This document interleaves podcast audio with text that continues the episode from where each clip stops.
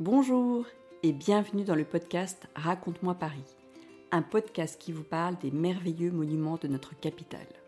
Aujourd'hui, je vous emmène au Panthéon, un monument qui se trouve dans le 5e arrondissement de Paris, en haut de la montagne Sainte-Geneviève. Est-ce que vous saviez qu'il y avait des montagnes dans Paris?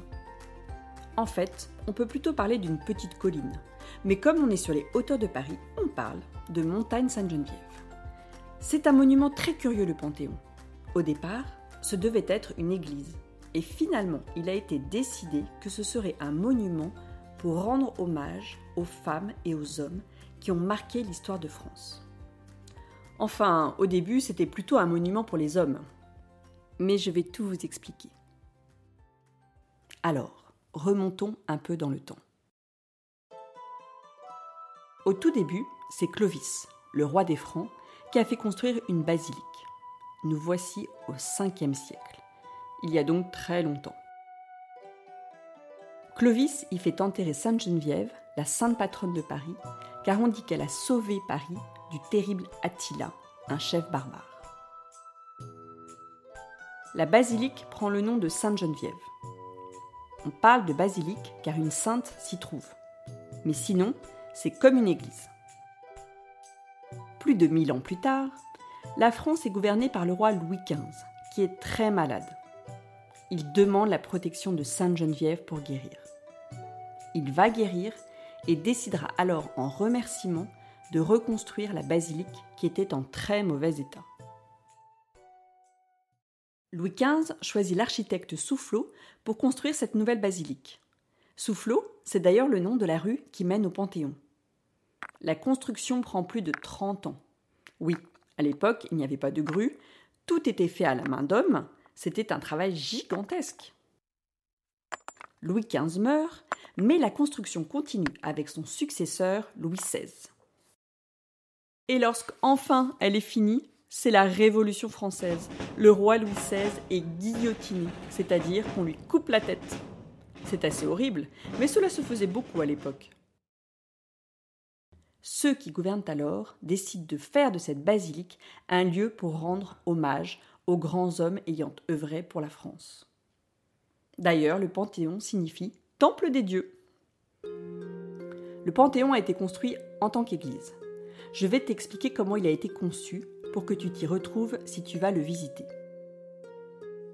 Lorsqu'on entre, il y a d'abord une grande allée centrale qui s'appelle la nef et qui mène au cœur de l'église où les prêtres célèbrent habituellement la messe. Entre la nef et le chœur, il y a comme deux bras de chaque côté que l'on appelle des transepts et tout cela forme une croix. C'est vraiment un bâtiment magnifique le Panthéon. Dans la nef, on retrouve de grandes peintures murales qui retracent l'histoire de Sainte Geneviève et racontent les origines chrétiennes de la France. Ces peintures peuvent se lire comme une histoire. Il y a par exemple plusieurs tableaux de Sainte Geneviève sur sa vie depuis son enfance et jusqu'à sa mort. Il y en a un par exemple où on la voit qui rassure les Parisiens effrayés par Attila arrivant sur Paris. D'ailleurs, on le voit sur son cheval, le terrible Attila. Il y a aussi le baptême de Clovis, le roi des Francs, le couronnement de Louis IX, qui est plus connu sous le nom de Saint Louis, et aussi Jeanne d'Arc, lors de la bataille d'Orléans, puis sur son bûcher où elle a été brûlée.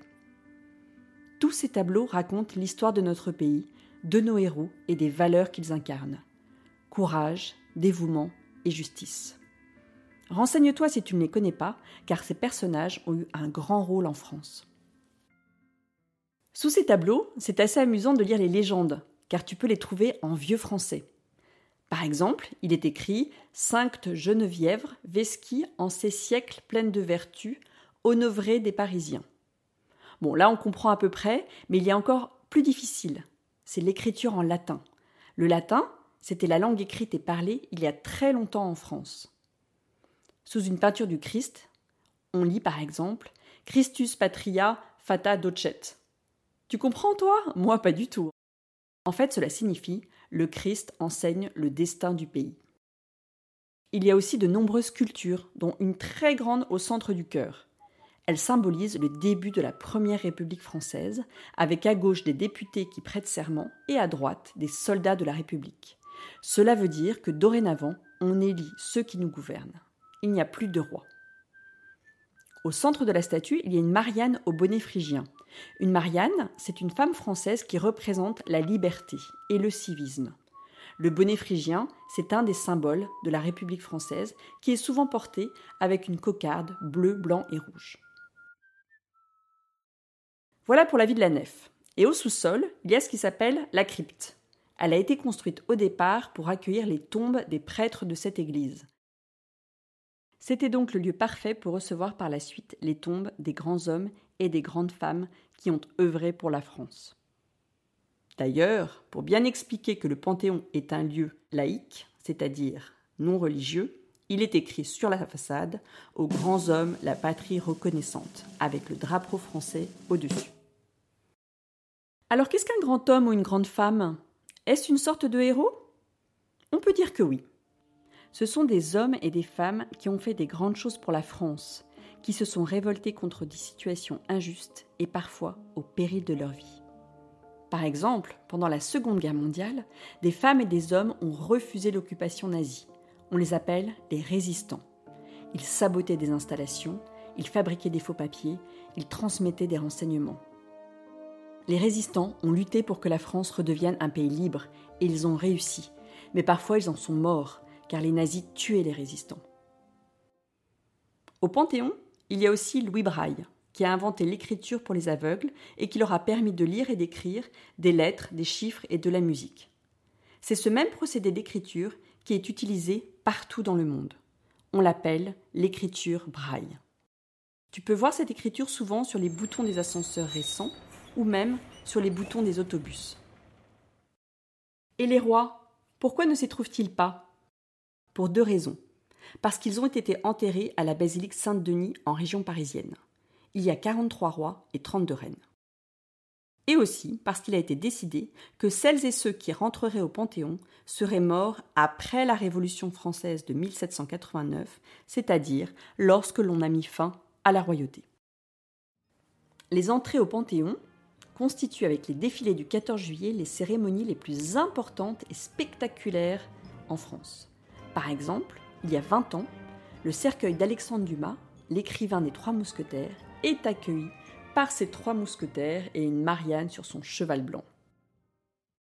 Dans le Panthéon, on trouve donc des grands écrivains, des militaires, des scientifiques, des résistants. C'est le président de la République qui choisit qui va rentrer au Panthéon. Alors il faudra attendre longtemps pour qu'enfin une femme soit reconnue comme grande femme et reçoive la reconnaissance de son pays. Il s'agit de Marie Curie, double prix Nobel de chimie et de physique. Plus récemment, Joséphine Baker est la sixième femme à être entrée au Panthéon et la première femme métisse. Donc uniquement six femmes ont été honorées face à 73 hommes. Heureusement, Sainte Geneviève et Jeanne d'Arc sont célébrées dans plusieurs peintures à l'intérieur du Panthéon et sont très présentes.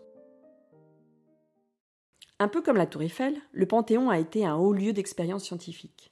Cela a commencé par le pendule de Foucault, à une époque où on ne savait pas encore que la Terre tournait sur elle-même en 24 heures. Léo Foucault, c'est un astronome et physicien. Il n'est pas enterré au Panthéon, mais un astéroïde et un cratère de la Lune portent son nom. Ce n'est pas mal non plus, tu ne trouves pas? Je te raconte son histoire. En 1851, Louis-Napoléon Bonaparte autorise l'inventeur français Léon Foucault à faire son expérience au Panthéon. Cette expérience veut prouver que la Terre tourne autour d'elle-même et non pas autour du Soleil en 24 heures. Une lourde boule est suspendue par un câble sous la voûte. En faisant osciller, c'est-à-dire balancer cette boule d'avant en arrière, on se rend compte que l'axe s'est déplacé, alors que tout le reste est toujours à la même place. Cette démonstration est un très grand succès et de nombreux visiteurs du monde entier viennent voir ce phénomène. Aujourd'hui, tu peux aller au Panthéon et voir cette expérience par toi-même. Et si tu montes tout en haut, tu pourras avoir une des plus belles vues sur Paris.